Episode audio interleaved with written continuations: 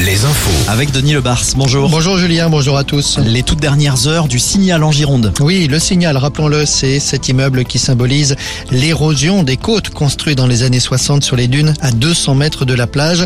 Cet immeuble résidentiel était menacé d'effondrement. Les 74 copropriétaires avaient été évacués il y a 9 ans avant d'être indemnisés par l'État. La destruction de la structure entamée il y a deux semaines s'achève. Le site sera nettoyé et revégétalisé à l'automne prochain et il est prévu par ailleurs la construction de deux belvédères. Manifestation régionale d'agriculteurs cet après-midi à Nantes. Ce sont surtout des éleveurs de volailles qui manifestent. Plusieurs centaines de personnes répondant à l'appel de la FNSEA. Ils réclament le versement des indemnisations liées aux fermetures liées à la grippe aviaire. Les éleveurs viennent des Pays la Loire et des Deux-Sèvres.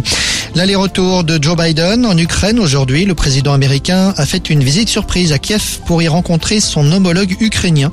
Une visite présentée comme historique.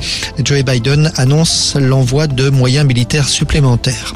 Vendredi, cela fera un an que les troupes russes ont attaqué l'Ukraine. Des manifestations de soutien à l'Ukraine sont annoncées pour samedi.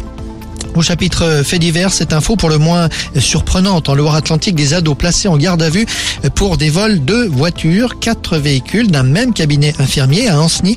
Les âges de ces adolescents, une fille de 13 ans et deux garçons de 14 et 16 ans. Deux garçons déjà connus des services de police.